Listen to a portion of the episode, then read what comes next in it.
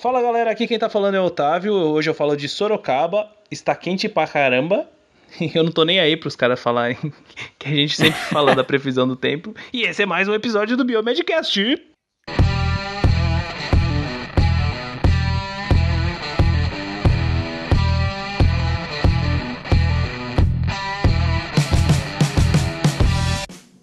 Podcast sobre Aê. biomedicina e Vírus. previsão do tempo. Ciência, Previsão do amor, tempo. sensualidade.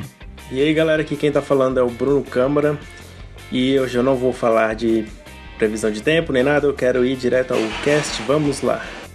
Vamos lá. E aí galera, aqui quem fala é o Luiz, diretamente de São Leopoldo, Rio Grande do Sul. E por incrível que pareça, hoje já está friozinho, tá um clima gostoso. Estou gravando esse podcast né, com meu, meu, meu moletom, meio chinelo, maravilhosamente né, é, estiloso pra gravar esse podcast que tenho certeza que todo mundo vai gostar. Então, bora pro cast. E aqui quem fala é Rogério e estou em Curitiba e por enquanto aqui ainda não chegou o frio. Ah, Vamos lá. pena. Melhor parte do Brasil. E galera, a gente hoje está contando com a incrível parceria com a Asgard Cursos do nosso querido amigo Jeff Chandler. Isso aí, a Asgard Cursos é uma empresa de pós-graduação que oferece cursos de especialização e mini cursos na área da saúde. E o público-alvo é farmacêutico, médico, biomédico, fisioterapeuta, é, qualquer profissional da área da saúde e tem bastante cursos legais, né? Eles têm no momento quatro cursos. Tem o de medicina nuclear, um curso de análises clínicas veterinárias e claro, né, talvez o carro-chefe, né, a pós-graduação que mais forma perfusionista, né, no Brasil, né, que é de circulação extracorpórea, né, para os futuros perfusionistas, né. Para quem quer conhecer mais a Asgard, entrar em contato, pode entrar na no site deles, né, que é o www.asgardeducação.com.br e o Facebook, né, facebook.com/asgard.edu. E quem é ouvinte do Biomedcast ganha 10% de desconto na matrícula e 5% de desconto na mensalidade dos cursos. É só falar na hora que você chega lá para fazer sua inscrição, eu sou ouvinte do Biomedcast, quero meu desconto. É isso aí.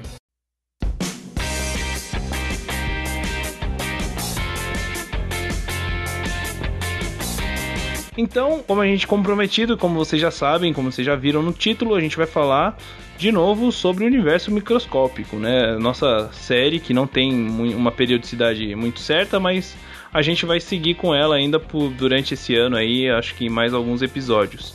Então, hoje a gente vai falar exclusivamente sobre os vírus. Vírus. Legal.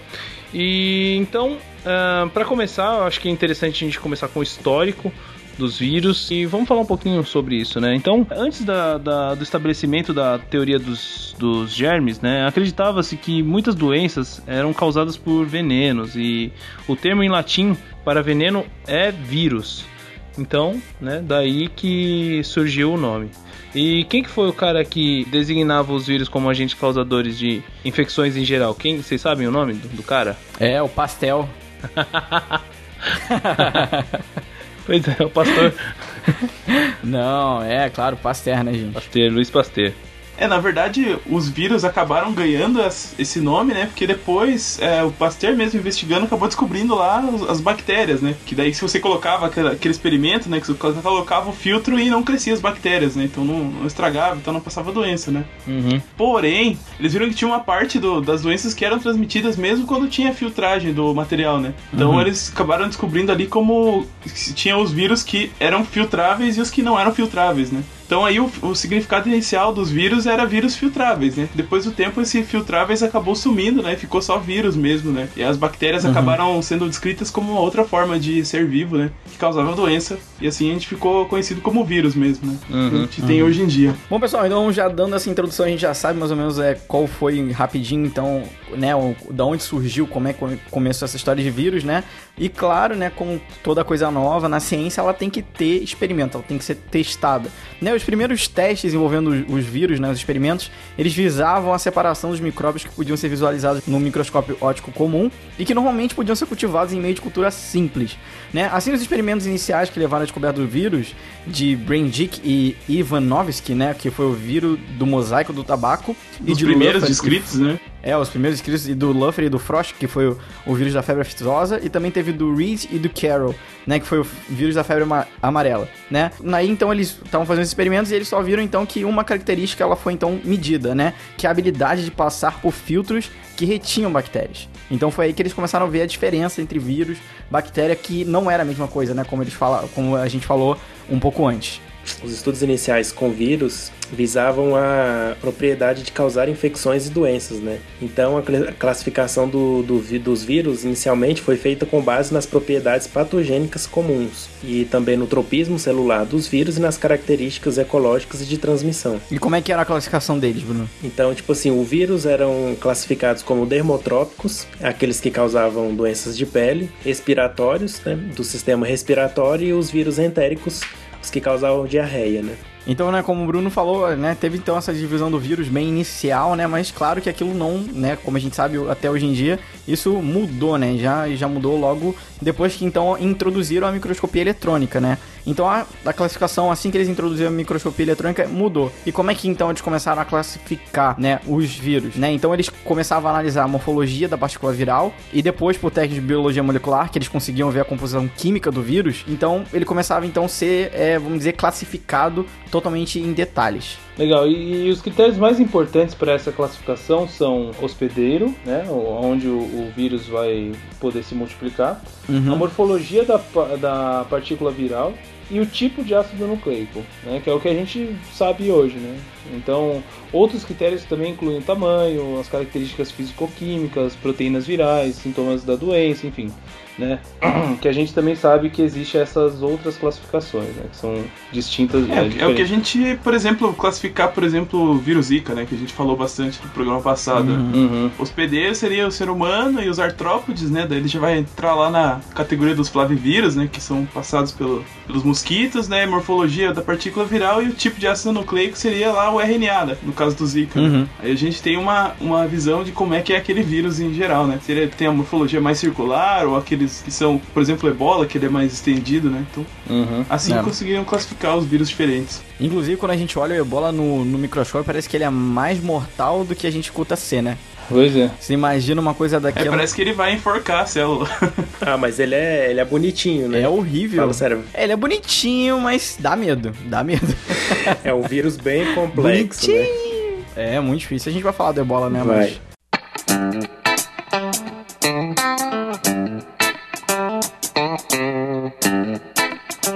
mais na frente. Bom, a gente já falou da história, já falou então como é que foi, como é que começou tudo, então, mas qual é a definição, Rogério?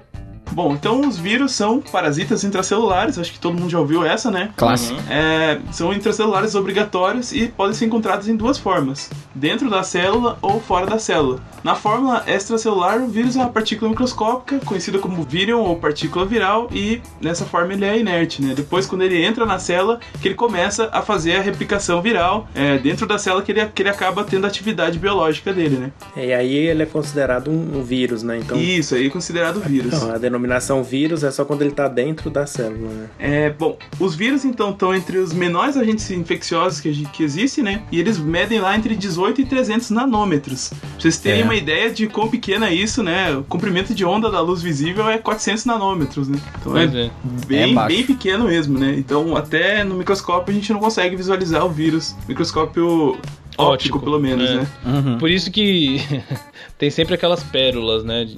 que a gente vê em filme. Inclusive, tristemente no CSI, a gente já viu. Ah, eu sei que você vai falar. Pois ah, é?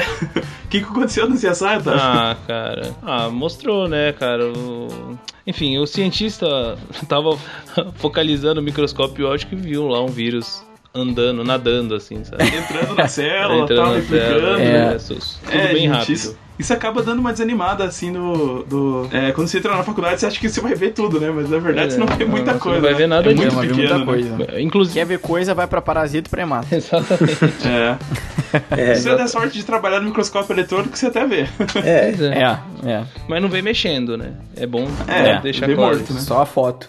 Então, como, como o poder da resolução do microscópio óptico é cerca de 200 nanômetros, os vírus só podem ser visualizados com um microscópio eletrônico. Então, somente os pox vírus, como exemplo o vírus da varíola, que tem dimensões de 300 nanômetros, podem ser visualizados em microscópio óptico. Né? Então, dá para ver, mas daquele jeito, né? Uhum. É muito, muito pequeno. Exatamente. Então, e, e entre esses métodos utilizados para determinação do tamanho viral, também está, como o Rogério já falou, a microscopia eletrônica e a ultracentrifugação e ultrafiltração. É, ultrafiltração você vai colocar um filtro com o poro do tamanho que você quer escolher, né? Então, se colocar o poro de 300 nanômetros, você vai pegar lá o vírus da varíola, por exemplo, e que for maior não vai passar, né? É. Exatamente. Então, mais ou menos nessa lógica, né? É, mas eu espero nunca ver o vírus da varíola no microscópio. É, eu também espero. Talvez só se um ataque terrorista para matar todo mundo aí. Cara, ah, mas fotinha dele é legal de ver. É, mas ó, eu vou falar uma coisa para vocês. Exatamente ontem eu gravei um episódio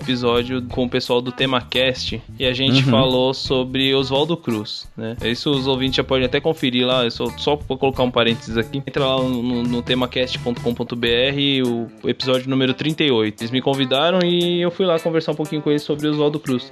E a gente falou sobre alguns tipos de, de infecções virais e outras bacterianas, mas enfim, e a gente acabou falando do vírus da varíola. E meu Deus do céu, a gente entrou numa discussão, gente, muito, muito legal, assim. E, e vale a pena, vale a pena conferir lá depois. É, ouçam lá o, o tema cast que foi muito rico, assim, informa as informações que a gente discutiu lá. Isso aí. Então, em humanos, né, os vírus são responsáveis por uma série de infecções, né, desde aquelas mais simples, né, como por exemplo uma gripe, verrugas, e até aquelas mais graves, né, como pode induzir ao câncer, tem a poliomielite, né, e tem a AIDS, causada pelo HIV, né. Mas além de causar problemas, né, os vírus são importantes ferramentas na pesquisa científica. Então, como é um genoma pequeno, ele, ele possibilita um fácil manuseio né, e entra na maquinaria da célula né, para reproduzir. Então, grandes é, descobertas foram, foram obtidas através dos estudos com vírus. Por, é, por exemplo, o ácido nucleico como material genético, o papel dos promotores e ativadores gênicos, né, a transcrição reversa, né, que tem a, a enzima, né, transcriptase reversa, o HIV utiliza a enzima, né, e também uhum. o processamento de RNA. É, e a gente vai falar também, galera, sobre mais mais para frente do cast, eu vou citar um caso que é usado, é possível, né, até muita gente não conhece, que o vírus ele é usado para tratamento, para terapia gênica. É claro que isso ainda está em processo de pesquisa, mas já teve resultado, né? Então mais para frente a gente vai falar sobre isso. Então o vírus não tem uma, uma organização tão complexa quanto uma célula eucariota que a gente costuma ver, né? A estrutura dele é um pouco mais simples. Então ele tem basicamente ácido nucleico, que pode ser tanto DNA quanto RNA, e aí vai a classificação, né? Uhum. Vírus DNA, vírus RNA envolvido por uma capa proteica que a gente denomina de capsídio. Em alguns casos, o vírus também tem uma membrana lipoproteica, né? Alguns vírus que são mais complexos vão ter membrana, outros não. Uhum. Vai ser denominado envelope ou envoltório. E a gente pode classificar o vírus envelopado ou não envelopado, né? E a simplicidade faz com que os vírus sejam incapazes de crescer independente em meio artificial. Então, se não tiver dentro de uma célula, ele não consegue porque ele não tem as estruturas necessárias, né? Uhum. A maquinaria da célula que ele vai ter utilizando lá a, quando ele tá parasitando alguma célula. Uma coisa interessante, assim, que eu vou queria perguntar a opinião de vocês, né? Manda. Fazer um debate uhum. aí. Vocês consideram os vírus como um organismo vivo ou não? É, o Bruno, o Bruno, o Bruno já quer, já quer polemizar, já, né, Bruno? Eu acho que ele é vivo, quando ele tá na célula.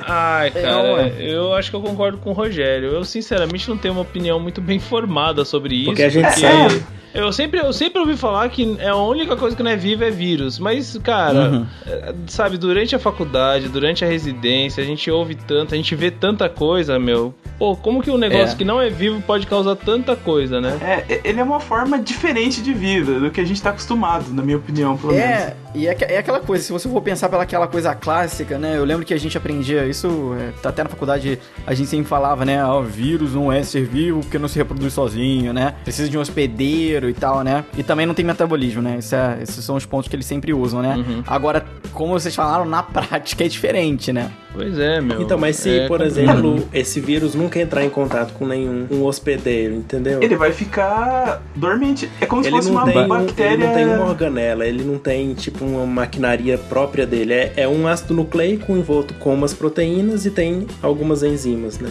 Pois é, Então, mas ele assim- tem DNA, né, velho? Tem DNA, né? tem É, material ele se genético. replica, né? né? Ele se replica, ele dá.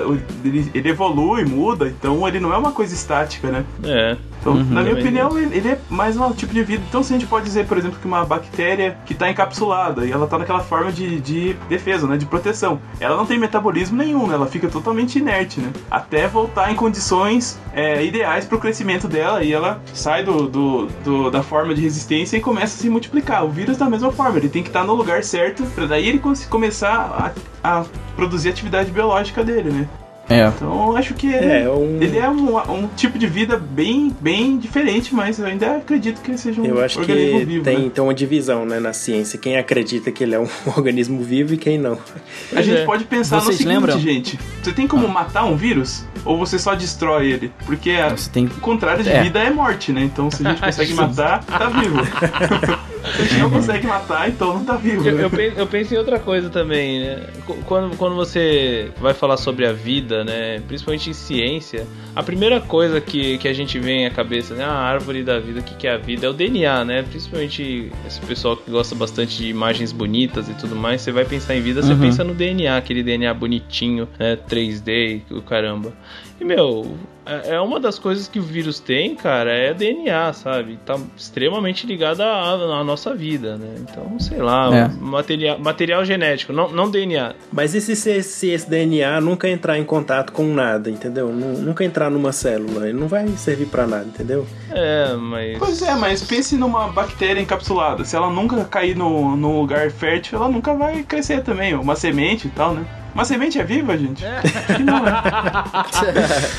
Espermatozoide é vivo? O espermatozoide é É, célula, quando ele né? cai Se na mexe. terra. Quando o espermatozoide É. cai na Terra?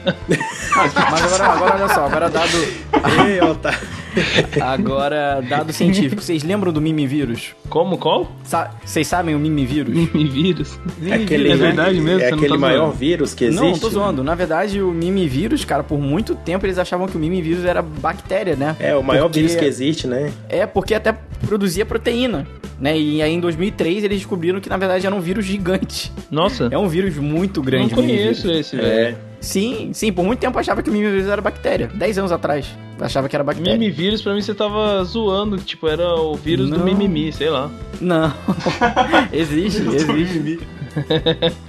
Olha E aí, só, por que, por qual, qual era a propriedade que eles falaram? Nossa, tá, realmente tá fazendo algum tipo de proteína e tal, e a gente conhece a parte disso de bactéria também, e aí eles achavam que também era bactéria, e na verdade era um vírus gigante. Caramba, é um vírus gigantão mesmo, né? Gigante, gigante, gigante. E aí depois então eles começaram realmente a repensar o cientista, será que é e tal. Mas hoje em dia, vocês acreditem ou não, muitas pessoas da comunidade científica bota que o vírus sim, sim, é um, é um ser vivo, né? E isso se deve ao fato pela evolução do vírus, né? Que eles dizem que, o- que os vírus eles compartilhavam material genético com as células, mas em algum momento elas, eles se tornaram coisas diferentes uma da outra, né? Houve uma separação aí nessa evolução. Né, e até tem um tem até um artigo, né, que eu peguei aqui agora para dar uma, pra uma, uma lida, né, de pesquisadores lá de Chicago, onde eles defendem o ponto de vista falando por que, que o vírus é um ser vivo. Olha que legal, cara. Aham, de 2015. E aí, como, como que é? O que, que eles falam no- nesse. É, eles explicam, eles contam toda a história de- da, da evolução viral. Hum, Que eles falam isso que eu acabei de falar, Entendi, eles citam isso, entendi. que em, em um certo ponto os vírus eles compartilhavam geneticamente coisas com as células. Uhum, Só que aí depois eles se separaram, viraram coisas diferentes, entendeu? entendi. eu, assim, eu entendi. considero o vírus Uhum. como um organismo vivo também. Eu só tava bancando um advogado do diabo pra, pra ver, né? O que que... Ah, sei. pra ver o Foi que convencido que... agora, Bom, mas- sei. E assim, mas eu acho que os vírus são uma coisa assim muito. uma coisa de outro planeta. Eu acho que isso não é possível que é desse planeta, porque é uma coisa muito doida. Eu acho que o vírus ele se origina em algum defeito na célula, que de repente constrói ali um DNA que é capaz de se autorreplicar, né? Na hora, na hora da replicação celular, sei lá, na É, replicação. porque agora a gente vai ver, se a gente acha que vírus não é vivo ou é vivo, ainda tem discussão. E quando a gente fala dos agentes subvirais, gente, Otávio que nos diz É. aí. Pois é, então, é, alguns agentes infecciosos, né, eles apresentam algumas características gerais de vírus, porém, é, são estruturalmente muito mais simples, né, então, é, duas dessas entidades que assumem maior importância atualmente são os virioides e os famosos prions. Prions. E eu não Pois vou me é, arriscar nem um pouco em falar de Prion, velho. É vivo o viroide Prion, gente? O que vocês acham? Ai, velho do céu. Aí complicou mais ainda, né? Os viroides são moléculas bem pequenas, né? De 246 a 375 nucleotídeos, né? De RNA Nossa simples, é, RNA de fita simples, né? Circular. E não tem nenhum capsídeo, né? Nenhuma forma de capsídeo. Não tem estrutura nenhuma, né? É, Ele é só o DNA praticamente mesmo, um né? RNA. Então, Aham. assim, é bem interessante, né? O processo de infecção dele não é bem conhecido, né? Mas acredita que, que a entrada dele na célula pode causar um- uma falha, né? Um, um efeito mecânico nessa célula, né? Mas também não é muito nada comprovado, né? E os prions? E os prions, gente? Os prions, eles prions? são um dilema pra... pra- Proteínas pra, pra mim e pro- pro- infecciosas. Pois é, pra mim, pro Bruno e pro Rogério é um dilema enorme falar de prions. né, Derrete o porque- cérebro. Não ouça nossa participação no Zoomcast, porque a gente tem vergonha de falar dos Derrete o prions lá. cérebro, velho. Os prions Ah, mas derretem o é. Liquefies. Bom, mas então, é, os prions são proteínas infecciosas, né? Como o Bruno já falou, são derivados de, vri- de, de vírus, né? Só que eles não têm ácido nucleico, então é só proteína mesmo. É, só que essas proteínas têm a propensão de causar doenças degenerativas, né? Fatais de progressão lenta. Então, é, antigamente, antes de se caracterizar, eles eram conhecidos como os vírus lentos. né? Vírus lentos. Será que o- se juntar um prion com um viroide dá um vírus? É, eu acho que sim, né? Um é só proteína, o outro é só o RNA. Tem que ter um capsídeo. Tem que ter um Então. capsídeo. Você pega o capsídeo do, do. Ah, tá, o viroide também não É tem. verdade. É, o viroide ele é só o DNA e o primo é só a proteína. Acho que se juntar a gente faz uma mistura bem, bem mortal aí, né? Ah, mas aí se você juntar o RNA com a proteína, dá pra produzir É, dá, um capsídeo, né? Se tiver informação lá. Ah, isso é coisa Bom, quando a lá, gente estiver então. lá fazendo nosso plano diabólico de destruir o mundo através É. dos vírus. não vou É, falar nada, quem porque daí dá uma Jogar merda primo e quem é não pagar o padrinho, né, gente? Dá um cano, né, gente? Então foram conhecidos como vírus lentos, né? Em carneiros, causa doença conhecida como scrap, o coçar, né? Que é conhecida há mais de 250 anos. É, Dá uma, dá uma coceira Uhum. generalizada, né? E também ele acabou ficando muito famoso por causa daquela doença da vaca louca, né? Que é a encefalopatia espongiforme de bovinos. Su- surgiu lá na Inglaterra e acabava causando a perda de muito rebanho por conta Uhum. dessa doença, né? Nos seres humanos, o primo causa doença co- conhecida como. Como é que fala isso aqui, gente? Creutzfeldt Jacob. Creutzfeldt É o- Jacob, né? O é- CJD ou Kuru, Curu. que é uma doença encontrada em canibais da Nova Guiné. Isso acontece em humanos, né? Crits. Crits. Como que fala isso, velho? Pelo amor de Creutzfeldt Jacob. Creutzfeldt Jacob. Como que? Como, Rogério? Creutzfeldt Jacob. Esse cara é muito ligeiro, velho. Cruz Jacob. E aí a gente acaba contraindo essa doença prion quando a gente come comida contaminada, né? O gado que teve. é, foi infectado por prions. Exatamente. E. E eu já contei, já. ah, Bom, não contei aqui, eu acho que eu contei no Zumbicast. Eu não gosto muito de contar isso, mas só pra dar um contextualizada, na época que eu trabalhava lá no SCH, no Serviço de Controle de Infecção Hospitalar, a gente teve um caso de um paciente tinha suspeita de estar com essa doença priônica. Mas sinceramente, cara do céu, foi, foi assim, uma percepção de que nós não temos estrutura nenhuma pra lidar com esse tipo de doença, sério. Ninguém, nenhum médico, ninguém sabia como lidar, ninguém sabia como fazer o diagnóstico daquilo, sabe? E, e ninguém sabia como, como cuidar do paciente, porque tinha que manter isolado, mas é, como que vai isolar? Não sabia, entendeu? Meu Deus, foi, foi um terror, assim, foi um terror geral, assim, no hospital. E no final das contas descobriram que não era, É. porque já tinham descoberto outra doença que ele tava com alguns problemas e tal, neurodegenerativos e, e descartaram. Mas só a suspeita gerou um estresse bem grande.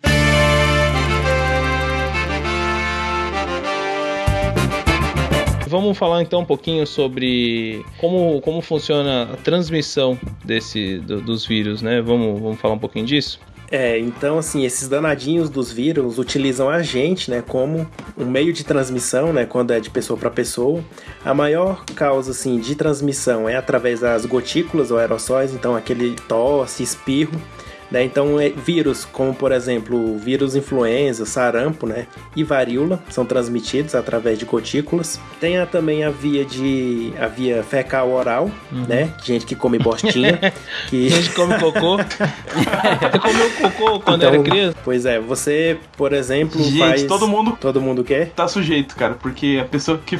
Todo mundo tá sujeito a comer cocô, é. gente. Depende da, das pessoas lavarem a mão direito ou não, que vão preparar teu alimento e tal, ou, ou na água, né? É, então as pessoas porcas que vão no banheiro e não lavam a mão direito, tem a chance de transmitir. E depois vai, vai, vai, vai lavar a salada lá pra gente comer? É, aí transmite pra gente o que? Enterovírus, rotavírus e hepatite A.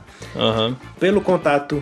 Atire a primeira pedra quem nunca teve, né? Nossa senhora, é verdade. É. E, e, e você, só, você só não pode é se confundir na hora de perguntar: ah, você comeu cocô quando era criança? E perguntar: você comeu criança quando era cocô? a minha irmã que fala que? isso pra mim. Desculpa aí. Credo, tá, tá doido? Aí, só, esses dias eu fiz eu fiz uns exames, né? E eu descobri que eu já tive toxoplasmose, rubéola e citomegalovírus. Eu nem sabia. Você é meio então, estragado, meu... hein, Bruno? Pois é, meus IgG, meus IgG tudo com título alto lá. Falei, putz, nem, nem sabia que eu tinha isso, né? Ah, é bom é. isso, cara. Menos se não é, passa tá. jeito, né? É, mas 70% da população já foi exposta já a esses. Pois é, mas eu achei muito legal que eu tinha IgG. então aqui. Quero mais é ficar é, imune a tudo. Transmitido ainda por contato sexual, nós temos o vírus da hepatite B, o vírus herpes simplex do tipo 2 e o nosso tão conhecido vírus da imunodeficiência humana HIV, e também tem a transmissão mão-boca, mão-olho ou boca-boca, né? Quem gosta de beijar aí. É, transmite o herpes simplex, rinovírus e o vírus Epstein-Barr.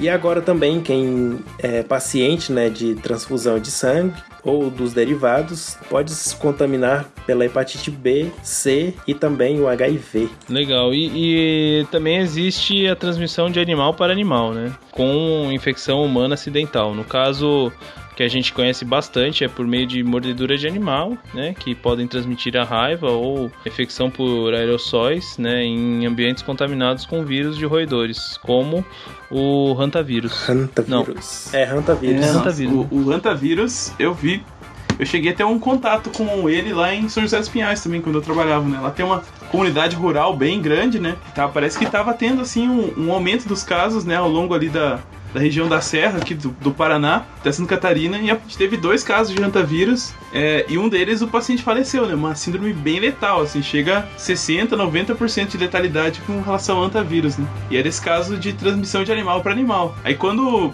se suspeitou que era hantavírus mesmo, né? O pessoal da, da saúde do estado foi na, na, nas propriedades que tiveram os casos e tal, investigar lá, abrir uma área. Foi todo mundo com a roupinha de astronauta lá, com. roupinha de astronauta é boa. filtro EPA e o caramba, né? Pra coletar amostra, pegar armadilhas para pegar os ratinhos, né? No caso, o otavírus é transmitido pelo rato silvestre, né? Então foi uma operação de guerra mesmo. Parecia que eu tava vendo o filme Epidemia lá. Bem interessante. Isso aí. E também, galera, a gente tem a transmissão por vetores artrópodes, né? Como, por exemplo, o arbovírus, né? O nome derivado do inglês, né? E atualmente é classificado como flavivírus, togavírus e buniavírus. Buniavírus eu nunca ouvi falar. Nunca ouvi falar, gente. E a transmissão pode ocorrer de três tipos, né? A primeira que é o ciclo humano artrópode, né? Como, por exemplo, a febre amarela e a dengue, que é a transmissão entre vertebrados antrópode, né? Que, que é, como, por exemplo, a infecção tangencial de humanos, como na febre amarela, silvestre e encefalite St. Louis, né, onde o humano infectado não transmite a infecção. E também tem a transmissão por artrópode artrópode, né, que é uma infecção ocasional de humanos, né, quando o humano, né, acaba levando tiro ali sem, né, a bala perdida, né, né, como no caso da febre do carrapato, do, coro, do Colorado e a encefalite lacrosse. Tava no local errado na hora errada. É que não é o ciclo natural do vírus, né? Ele... É, é azar, né? E, e, nesse último ciclo que eu falei agora, né, o vírus ele pode ser transmitido pelo artrópode adulto para sua progênie de forma transovariana, ou seja, né? E o ciclo ele continua com ou sem intervenção de viremim e hospedeiro vertebrado. Então os artrópodes vão se infectando entre si mesmo, né? E de repente o ser humano entra na floresta, lá no habitat dele e acaba contraindo essas doenças. Né? Uhum. Né? E, e, os reservatórios, como a gente bem sabe, a gente sabe que no ciclo de, de, de vida do, de um vírus, ele precisa dos famosos reservatórios, né? Que é um conceito epidemiológico importante, né? E você pode explicar um pouquinho pra gente, Rogério, como que funciona isso aí? Então, é, o reservatório, assim, às vezes o vírus ele tem um ciclo bem rápido, né? De, de infecção, você fica doente já e já se cura.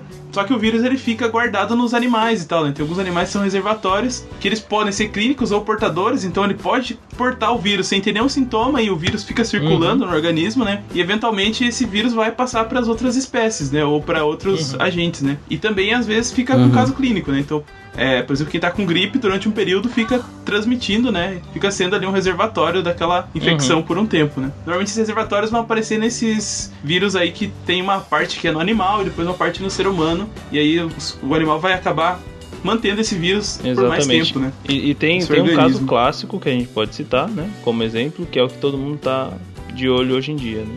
Que é a dengue, o zika, né? Ah, sim, carregado pelo mosquito. Né? Exatamente. Né? O vetor serve como reservatório. O mosquito não, não sofre nada, né? Uhum. O vírus fica lá na, nas glândulas salivares e aí passa pra gente e a gente que sofre todas as consequências. Ele, o vírus faz um caminho no, no corpo inteiro do, do, do, mosquito, né? Pelo que eu tava lendo. É, ele se multiplica no, no canal no, digestivo do mosquito. No canal, né? É, no, no, intestino, né? No intestino. E aí acaba saindo pela saliva e tudo. É. Mas é, e, e pelo que eu vi, assim, cada vírus tem um tempo diferente de contaminação do, do mosquito, assim, sabe? De reprodução do mosquito. Primeiro, ele começa e tal, em algumas regiões, aí leva, dependendo do vírus, leva de 7 dias, aí no outro levam 14 dias. Eu sei que o Zika é o que mais demora para poder. que mais leva tempo para poder se. multiplicar dentro do mosquito. Do mosquito, exatamente.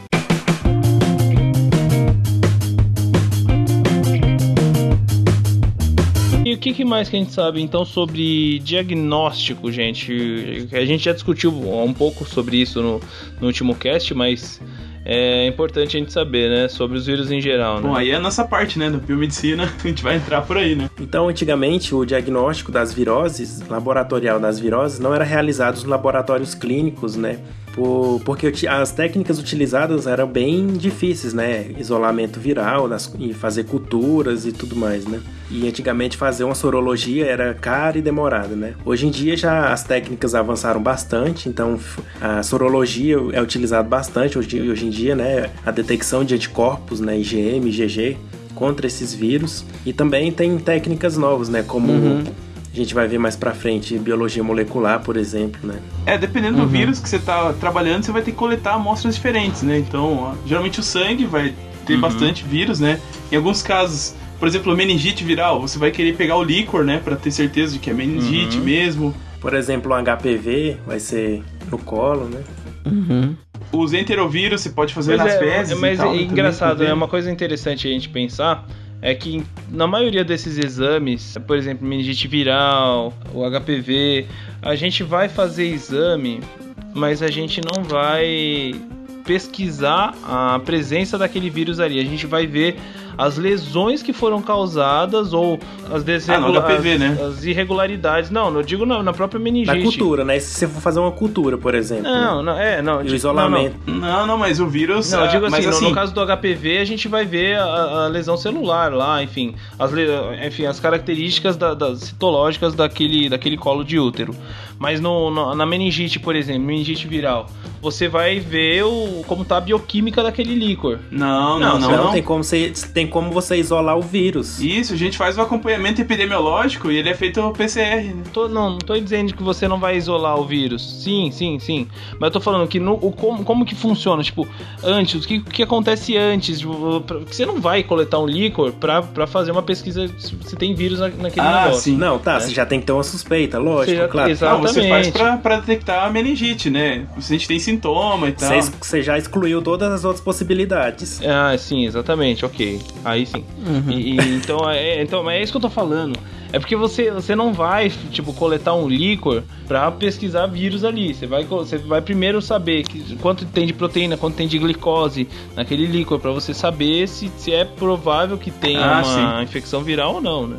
É, a ideia sempre é você tentar descobrir se não é uma, bacteri... não é uma meningite bacteriana que é muito mais agressiva, né, normalmente. Sim, exatamente. Aí depois que você já coletou e tal, você manda pra testar, pra ver se é vírus mesmo, até pra ter um acompanhamento de epidemiológico, né, do que, que tá circulando de vírus e tal, né. É, tem que ter a confirmação, né? Suspeitou, tem uhum. que fazer os exames lá. É, geralmente a coleta não é só pra isso, mas já é uma boa é. amostra, né? Uma amostra bem limpa, né? Geralmente o que vai ter lá vai ser realmente o que tá uhum. causando a doença, né? Exatamente. Então, mas o, a realidade hoje em dia são as sorologias, né? Como a gente já, já falou aqui. Uhum. A gente acabou de falar. O que, que é, o que, que a gente sabe de sorologia, né? O que, que a gente.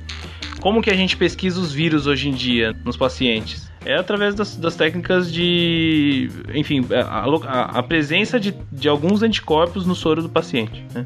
Isso. Então, a pesquisa de anticorpos no soro do paciente né, foi um dos primeiros métodos utilizados no diagnóstico virológico e, e hoje em dia também continua sendo muito utilizado. Né? Uhum. O que mudou mais foi as técnicas. Né? Antigamente utilizava aqueles radioimunoensaios e tudo mais. Né? Hoje em dia você pode fazer uma ELISA, ELISA. quimiluminescência, né? uhum. né? E é muito. Ou teste rápido mesmo, né? Muito mais é, tem uns testes rápidos uhum. de monocromatografia. Uhum. Então, assim, tá bem, bem mais avançado e mais acessível, né? Então, são detectados os anticorpos, né, do específicos de alguns vírus.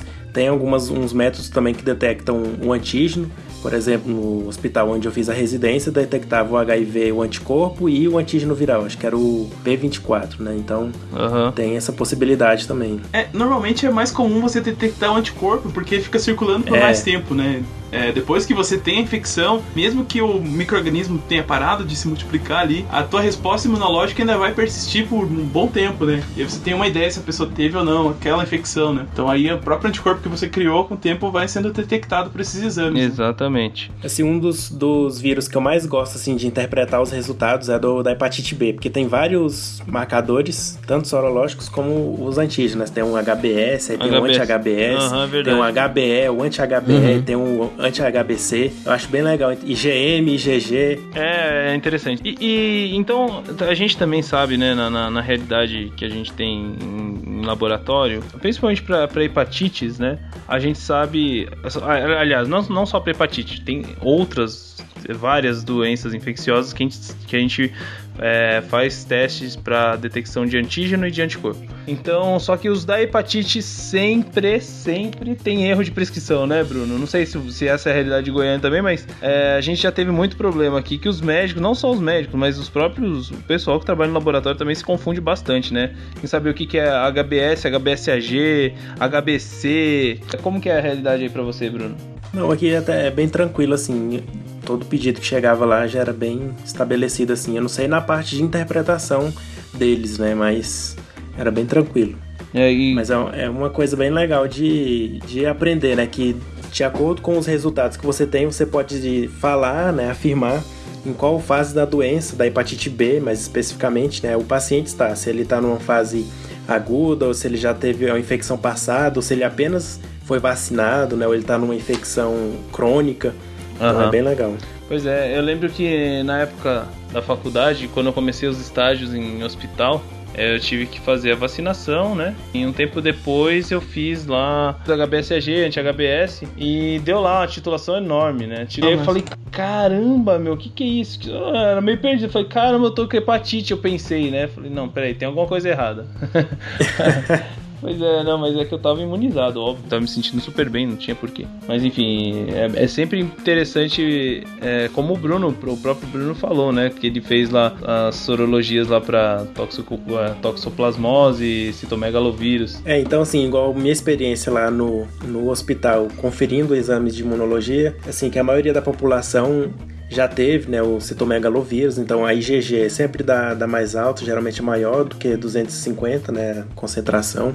Também rubéola, a maioria da população já aquela população do hospital, né, já tinha tido contrato com o vírus. Então assim, a gente usa muito IgM e IgG, né? IgM deu positivo, tem que avaliar esse paciente, né? Porque provavelmente é uma infecção ativa, né? Aguda. Uhum. E se for IgG, beleza, já tá Uhum. imune contra determinada doença, né? Isso, e ainda. Aí quando, a- É, desculpa, quando aparece um HIV positivo, né? A gente recheca, pede nova amostra. Então, assim, é um processo bem complicado, né? Quando dá um HIV positivo. falar. Uhum. E também, assim, tem um anti-HCV que deu positivo, tem que fazer a, a biologia molecular para confirmar mesmo, né? Uhum. O HIV faz. é, Tem duas tem que fazer né? umas técnicas diferentes, né? Então faz a, a, a imunocromatografia, a ELISA, a quimioluminescência, ou então a, Western blot. o, o Western blot. Então, assim, a- as técnicas são bem interessantes, né? Uhum. E bem diversificadas, assim, mas o, mas o geral, assim, é IgM e IgG. O, o, na hepatite B que tem mais marcadores, né? Eles conseguiram fazer um- uma gama de marcadores que dá para identificar melhor a doença. Aham. E, e tem também, pra muitas doenças, a gente faz a avidez de IgG, né? Ou seja, pra saber É. a força com que aquele anticorpo está ligado na. É, quanto, quanto maior a avidez, mais tempo tem essa infecção. Quanto menos avidez, é uma infecção recente. Exatamente, então é isso. É que lá a gente fazia mais para toxoplasmose, que não o né? Mas a gente fazia lá. Isso. É. E, e pra- então a gente também tem o diagnóstico molecular, além das sorologias, a gente tem o diagnóstico molecular, né, que basicamente é PCR, né, hum, que é a reação em cadeia da polimerase. Eu não sei se entra em técnica molecular o Western blot também, né, não sei. É, entra, é. Teste molecular. É, o, o PCR ele tem uma vantagem, né? Que mesmo que te tenha um Baixo, título é. muito pequeno do, do vírus, a gente consegue detectar e consegue ter mais informações dele, né? Você consegue depois sequenciar esse vírus pra saber se tem alguma mutação, alguma É. alteração, né? Então já é um exame mais sofisticado e já é mais, mais restrito, né? Quando você tem algum caso específico que necessita desse tipo de exame, né? Normalmente você vai se bastar com a sorologia, eventualmente você vai ter que pedir lá um- uma biologia molecular pra ter mais informações daquele vírus. É, e geralmente esses vírus mais graves, né? Por exemplo, da, da hepatite C e o HIV, né? Que, que é feita essa, essa biologia molecular. É, e às vezes não tem sorologia também, que funcione bem, né? Então também é feito diagnóstico molecular, né? Ou a janela imunológica, né? O tempo até sair os anticorpos é muito importante, né? Principalmente nos casos de banco de sangue, né? Eles precisam mesmo de que esse diagnóstico seja com me- menor tempo entre a infecção e, a- e o diagnóstico possível, né? Aí se recorre também ao PCR para algumas dessas doenças, né? HIV, Exatamente. por exemplo. Então vamos chega, chega de falar de coisa ruim, vamos falar, né, vamos dar uma esperança pra galera, porque só só falar de meu, doença, doença, doença, doença, doença, doença, aí diagnóstico, diagnóstico, diagnóstico, vamos falar de coisa boa, vamos falar das vacinas. A gente tem como se prevenir dessas coisas. De algumas, nem todas, mas a grande parte delas a gente consegue se prevenir através das vacinas. Como que conta um pouco pra gente aí, Luiz, o que, que você viu a respeito disso? Bom, então, pessoal, sobre vacina viral existem dois aspectos muito importantes quando o controle de infecção viral é necessário, né? Primeira coisa, então, é a prevenção da infecção e o tratamento da doença. Dois pontos muito importantes, né? E essa coisa de prevenção, né, tá bem, é, é bem, é, fica bem claro É, eu acho que é a a mais importante, né? A prevenção. é, que a parte de então de con- conscientizar, né, a, higiene pessoal e pública, né, fazer pra, pra, pra boas práticas médicas, esterilização de instrumento. Então realmente é um fator humano, né? Então essa é a primeira coisa que tem que conscientizar, conscientizar todas as pessoas pra evitar qualquer tipo de transmissão e, e tal. Não, e o maior dano celular nas infecções virais ocorre, né, em geral, antes do aparecimento dos sintomas clínicos, né? Ou seja, que isso é muito perigoso, o que torna o tratamento de infecção, então, muito mais difícil. Então, aí que vem a vacinação, né, que é a prevenção ah, mais adequada, né? Então, vou falar um pouco sobre a- as vacinas eh, virais. As vacinas elas têm sido então a forma clássica de controle das infecções virais, né? Então a, vacina- a vacinação ela utiliza a resposta imune do hospedeiro para prevenir e erradicar doenças virais ou para imunoterapia, né, que é o método com maior custo-benefício no controle de infecção viral. Então existem três tipos de vacinas: a inativada, atenuada e vacinas de subunidades, né? Os vírus presentes nas vacinas inativadas são preparados em ovos embrionais, por isso mesmo, né?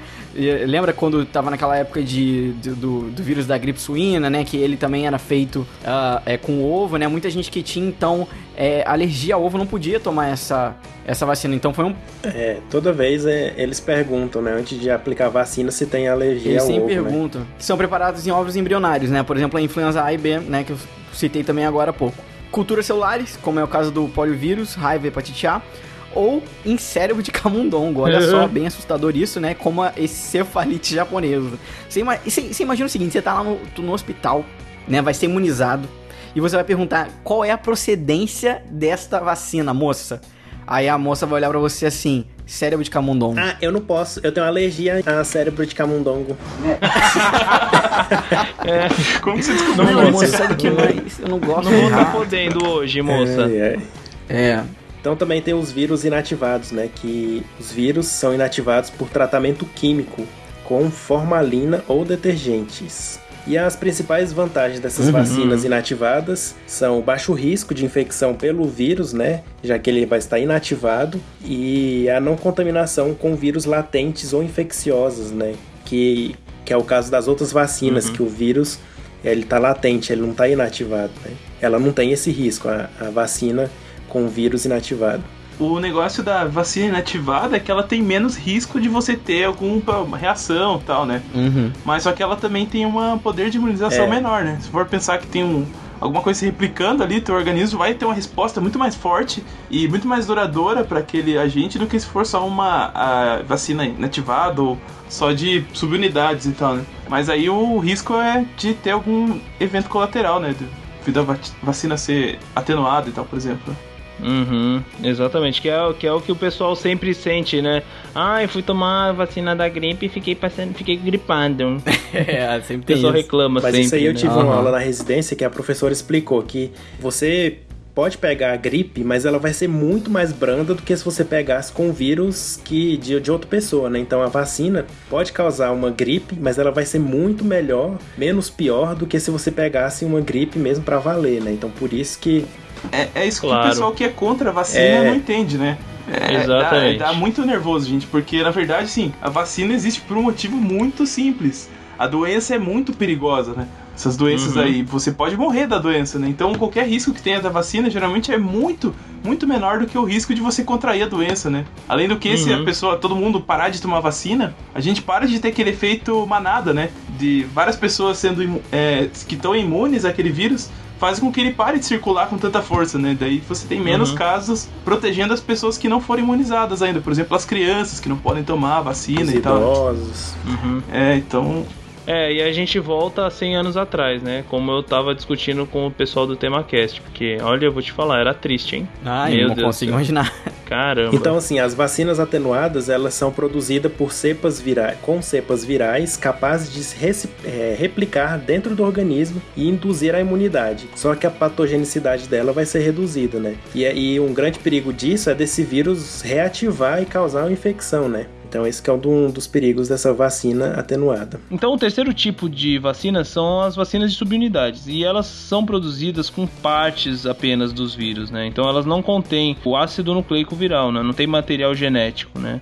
A mais conhecida de todas é a vacina contra hepatite B, né? Que é aquela que a gente toma em três doses. E contém os antígenos da superfície do HBsAg. Do vírus, né? Que é o... Que é do, do vírus, exatamente que são obtidos através de técnicas de engenharia genética em leveduras, né? É um pouco menos assustador do que cérebro de camundongo, né? É, então eles, eles criam a vacina com o HBsAg, que é o antígeno de superfície da, do vírus da hepatite B, e esse antígeno de superfície vai estimular no nosso corpo a produção do anti-HBs, né, que é o famoso uhum. é, que dá pra ver, né, é o anticorpo que anticorpo. dá pra ver se a gente tá imune ou não, né. É, a gente Exatamente. cria lá é, leveduras, no caso, né, treinadas para produzir essas proteínas, né, que vão ser os antígenos, aí depois você tira as leveduras e fica com as proteínas puras. Então, a uhum. chance de você ter doença hepatite B com essa vacina é muito baixa, é, né? Não existe, né, praticamente. Pois é. é. Essas técnicas de terapia gênica, elas estão avançando hoje em dia, né? Elas já estão bem avançadas, na verdade, e existem, o pessoal ainda está pesquisando outros tipos de vacinas, né? É, uma característica que os vírus têm, que é bem interessante, é que eles vão alterar nosso DNA, né?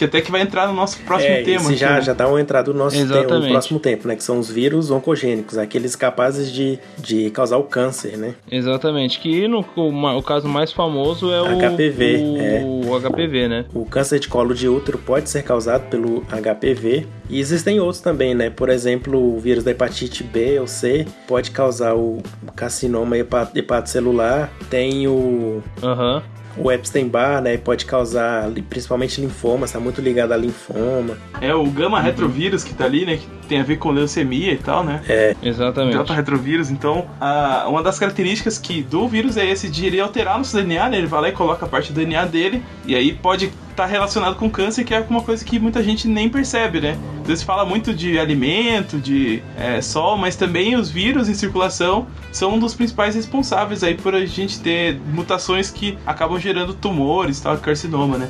É. Mas além disso, né, uh, até o, o Luiz estava pesquisando pra gente aí, a gente pode usar essa característica de alteração do DNA de uma forma positiva, né? Então, galera, uma, uma época da minha faculdade eu estava fazendo uma disciplina de hematologia, é, foi então apresentado para mim num até num, num esquema lá de palestra estavam falando sobre é, a hemofilia, né? Como a gente sabe, né? Que os hemofílicos, né, eles têm problema é num fator de coagulação. A pessoa realmente tem problema de coagulação muito sério e tal. E é aí que entra então o tratamento viral. A primeira vez que eu vi isso, eu falei, gente, isso é estranho. Como assim vão injetar um vírus numa pessoa, né? E esse vírus então vai fazer, sei lá, o, o vai fazer então a, a parte do fármaco, né? Como é que vai agir, né? Na verdade, o que acontece é que já, já vem de tempo a pesquisa com terapia gênica e, e pessoas hemofílicas, né? Que basicamente eles, eles fazem um vírus, eles pegam um, um vírus é, especial, transformam ele, toda a parte de DNA e tal, é especificamente para fazer é que ele comece a auxiliar na produção do fator de coagulação. Então, como é que eles fazem isso? Eles fazem esse vírus, colocam no fígado do paciente que tá com esse problema, o vírus ele começa então a infectar, entre aspas, né? Que a gente sempre acha que infectar é uma coisa ruim, né? E e a, as células do vírus, do, as células do fígado, elas começam a ficar infectadas. E qual é então o resultado? Se tudo der certo e tal, acontece que a, o fator de coagulação que não era produzido, né? As células então começam a produzir isso. E eu achei fantástico, é. fantástico, né? E até em, eu, a gente pode botar aqui até no link depois, eu vou colocar um artigo de 2015 é, de atualização sobre isso. É, tá muito avançado, muito avançado uma técnica que normalmente realmente demorava muito para dar certo, uh, tinha que ser vários pacientes, hoje em dia já tá dando uma, uma janela de, de acerto muito pequena, né? Então, quem sabe daqui a algum, sei lá, daqui a 10, 10 anos a gente vai ter isso disponível para todo mundo, tratamento com vírus. É, o tratamento né? para doenças que até então não tinha tratamento, né? Quando você fala que é um, um problema genético, né? A pessoa não tem aquela proteína, não tem aquela sequência de DNA funcionante, né? Você colocar um vírus lá que vai inserir esse DNA e a pessoa daí vai, depois de infectada, começa a produzir o que ela precisa, né? É, como. É uma terapia bem é legal, como né? se fosse um CRISPR, né? Você pega e vai editar aquela parte do genoma, só porque você usa isso como meio biológico. Isso. Que é o vírus, né? Então ele vai. Você pega esse vírus com esse, uhum. com esse gene do fator 8 ou fator 9 e coloca lá dentro do hepatócito, né? Então, a partir disso, o vírus se integra no DNA do, do hepatócito e começa a produzir o fator, né? Então é bem interessante. Só que tem, tem que ter assim, vários estudos para ver se esse vírus vai realmente ficar só no fígado ou ele vai para outro lugar produzir outra coisa, né? Então. Bem lembrado, Bruno. Até nesse vírus, oh, desculpa, até nesse último artigo que eu tava dando uma olhada, que é um artigo de atualização do mesmo cara que é, tá desenvolvendo essa técnica, que é lá da Inglaterra, é, eles estão falando isso. Qual é então a chance desse vírus sair de lá? Então é isso que eles estão querendo fazer. Então, realmente um controle, né, para que isso não ocorra. É bem interessante, né? Eu vou deixar na descrição para quem quiser é. ler o artigo em inglês. Legal. Bom, falamos dos vírus bonzinhos, Legal, né? a, gente, a, gente, a gente falou, a gente falou de bastante coisa aqui, mas agora a gente tem que fazer uma segunda abertura bem interessante aqui. Vamos falar de um assunto muito, muito assustador. Os nove vírus mais mortais. Então, o número um dessa lista que a gente vai citar é o famosíssimo, ficou muito mais famoso no ano passado e retrasado, né? Que é o Ebola. O Ebola ele existe lá desde a primeira epidemia em 76, né, na, na República Democrática do Congo e no Sudão. Eles têm três cepas principais, que são o Reston, o Bundibugyo e, o, e, a, e, a, e a cepa do Sudão, né? que é a mais mortal, que tem 71% de, de taxa de mortalidade segundo a Organização Mundial de Saúde. Então tem também o Marburg vírus, né, que foi identificado em 1966, né, já ocorreram algum, algumas epidemias em alguns países, como a Alemanha. Ele veio da Uganda, né, então mais uma vez a Uganda contribuindo para um vírus, né. Agora tem o Zika aí e antes foi o Marburg. E assim, a taxa de mortalidade no primeiro, na primeira epidemia foi 25%, mas nas epidemias mais recentes chegou a 80%, né, a taxa de mortalidade. Os sintomas, né, são semelhantes ao Ebola. Inclusive com a febre hemorrágica. O próximo da lista aqui, gente, só pra não querer deixar vocês por menos, a mortalidade dele é perto de 100% se você não tiver o tratamento adequado, né? Ô, que, é o, Caralho, que é o vírus, um dos mais mortais realmente, que é o vírus da raiva, né? Que a gente, felizmente, a gente já tem vacina, né? A gente consegue vacinar os nossos animais e tal, mas o vírus da raiva circula muito no ambiente silvestre, né? E nos animais de rua e tal. Então, se você vê algum animal silvestre, um morcego, um esquilo morto, por exemplo, não encoste nele, né? Chame a defesa dos animais e tal, porque ele pode estar com a raiva e se você ficar infectado, tem uma chance bem grande de você morrer, a menos que você receba o tratamento adequado, né? Com soro e tal. Em quarto lugar é o HIV, né, galera? Então,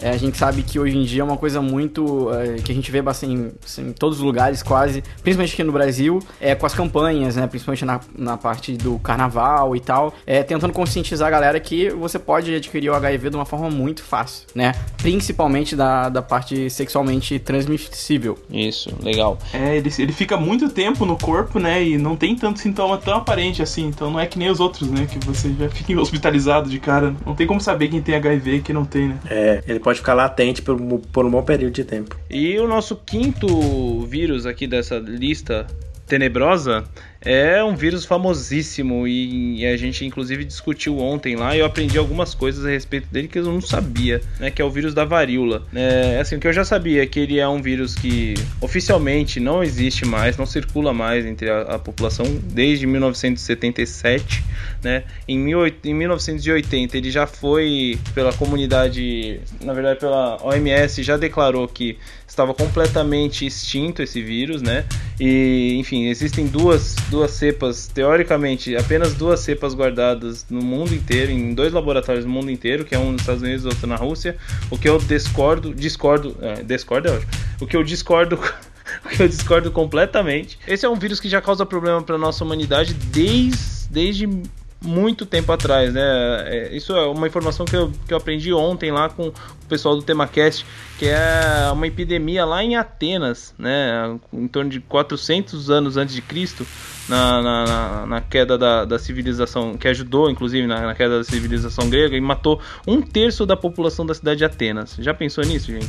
Então já faz muito tempo já que ele existe e causa problema pra gente, mas graças a Deus não causa mais nenhum problema hoje, né? É, Porque, foi, né? foi um dos primeiros a ter vacina, né? Pra ser tratado também. Daí a gente conseguiu erradicar Pois é, ele também.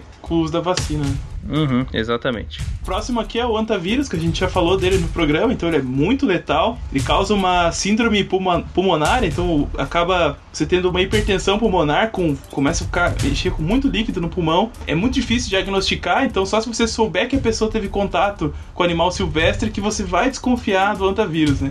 E realmente a mortalidade chega lá a 80%, né? Bem mortal mesmo. Né? Complicado. Tem também o influenza, né? Que é o famoso vírus da, vírus da gri- gripe, né? Antigamente matou muitas pessoas, né? E ainda continua matando, né? Principalmente ah, na faixa Uhum. etária mais, mais é, frágil, digamos assim, né? Que são as crianças e os idosos, né? E tem uma imunidade mais... uma imunidade menor. Então, assim, no passado foi muito. Teve aquela gripe espanhola, né? Então, assim, matou muita gente. Hoje em dia, acaba que a gente. É, na verdade o grande negócio da influência é que ele é muito fácil de ser transmitido, né? Então hoje em dia, na verdade, a gente até nem, nem dá muito moral, né? Ah, é só uma gripe mesmo, né? Mas continua sendo um, um vírus perigoso. 500 mil pessoas morrem, né? Por ano aí durante um, ciclo da influenza, né? Então é bastante gente, né? Então, em oitavo lugar, nós temos então o vírus da dengue, né? Muito bem conhecido aqui no Brasil, principalmente, e que a gente se acredita que realmente o vírus ainda tá aí por problemas dos seres humanos, né? Pela falta de conscientização. Né, e então o vírus da dengue ele é, é- ele, se- ele acaba sendo distribuído pelo né, o famoso mosquito Aedes Aedes aegypti. Isso. Que a gente falou bastante dele no último cast, inclusive. Interessante, assim, é que é, é, até pouco tempo, né? Não tinha o, o DEN 4, né? Então tinha o DEN 1, DEN 2, DEN DEN 3, né? E agora, ultimamente, agora a gente, nós temos as quatro, quatro tipos de, do vírus aqui circulando no Brasil, né? Exatamente. O bom é que se você pegou vírus, se você pegou os, os quatro tipos e sobreviveu, você tá imune pro resto da vida, né? Então tem também o último que é o rotavírus, né? Existem, é, existem vacinas, né, para para proteger as crianças, que é uma uma causa muito grave de diarreia, né? É, entre os, os bebês e os, as crianças mais jovens. E ele, o vírus pode se espalhar rapidamente, né? através do, daquela via oral fecal, né? Então, ah, por isso uma higienização é muito importante, né? Exatamente.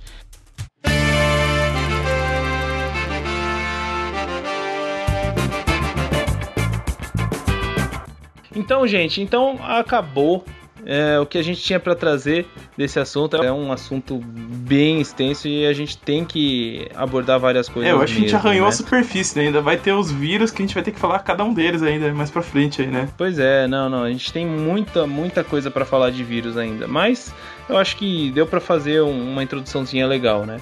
E para acabar o cast, a gente quer fazer uma indicação de alguns filmes para que os ouvintes também possam, enfim, se entreter, né, com temáticas sobre É, o vírus inspira muito o pessoal a criar histórias e tal, né? E, e formas de entretenimento e tem vários vírus famosos aí da ficção, né? Que a gente também vai dar uma citada. Pois é, qual que é, o, qual que é o primeiro que você quer falar aí pra gente, Rogério?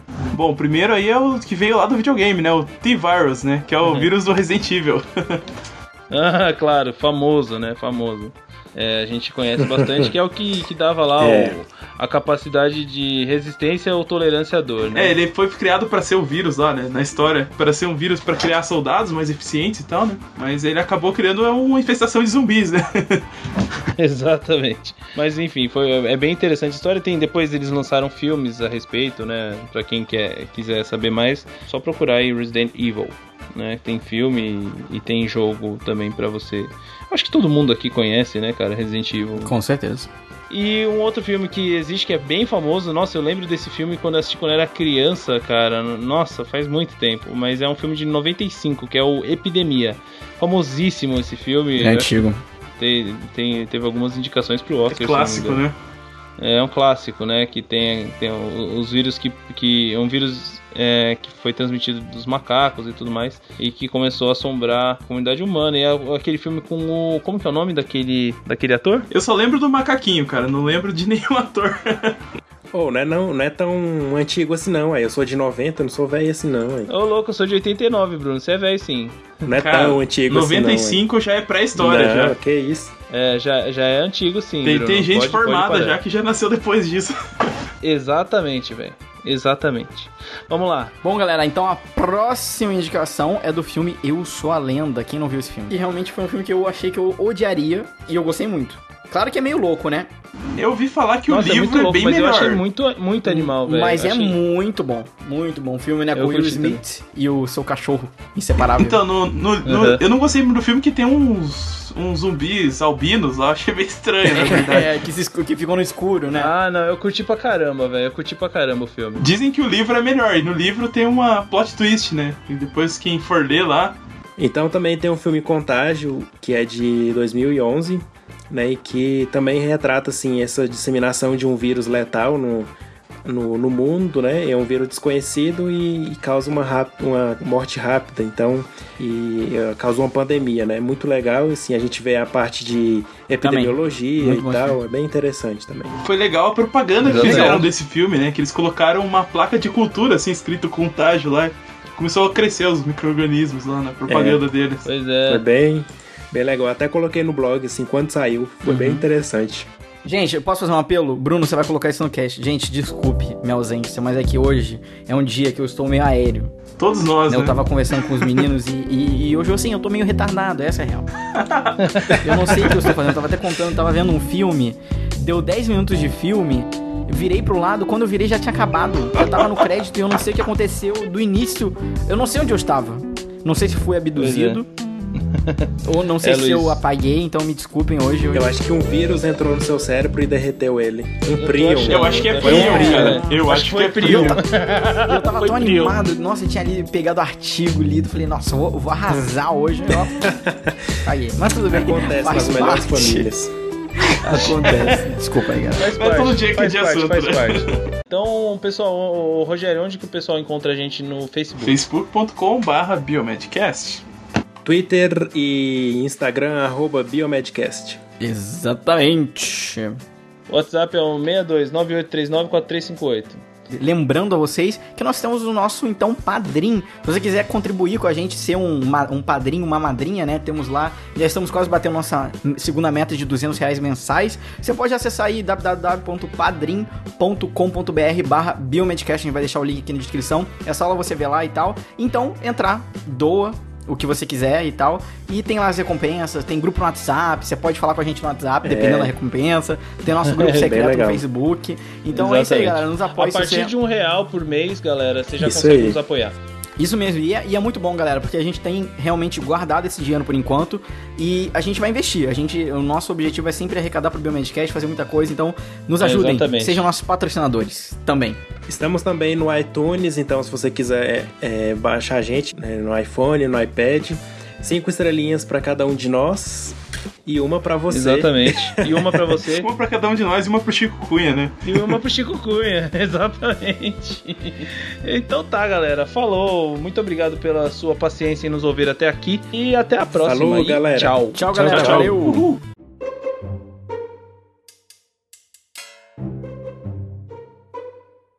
Bom, falamos dos vírus bonzinhos, Legal, né? a, gente, a, gente, a, gente, falou, a gente falou de bastante coisa aqui, mas agora a gente tem que fazer uma, uma segunda abertura bem interessante aqui, porque a gente vai tratar de um assunto muito, muito famoso.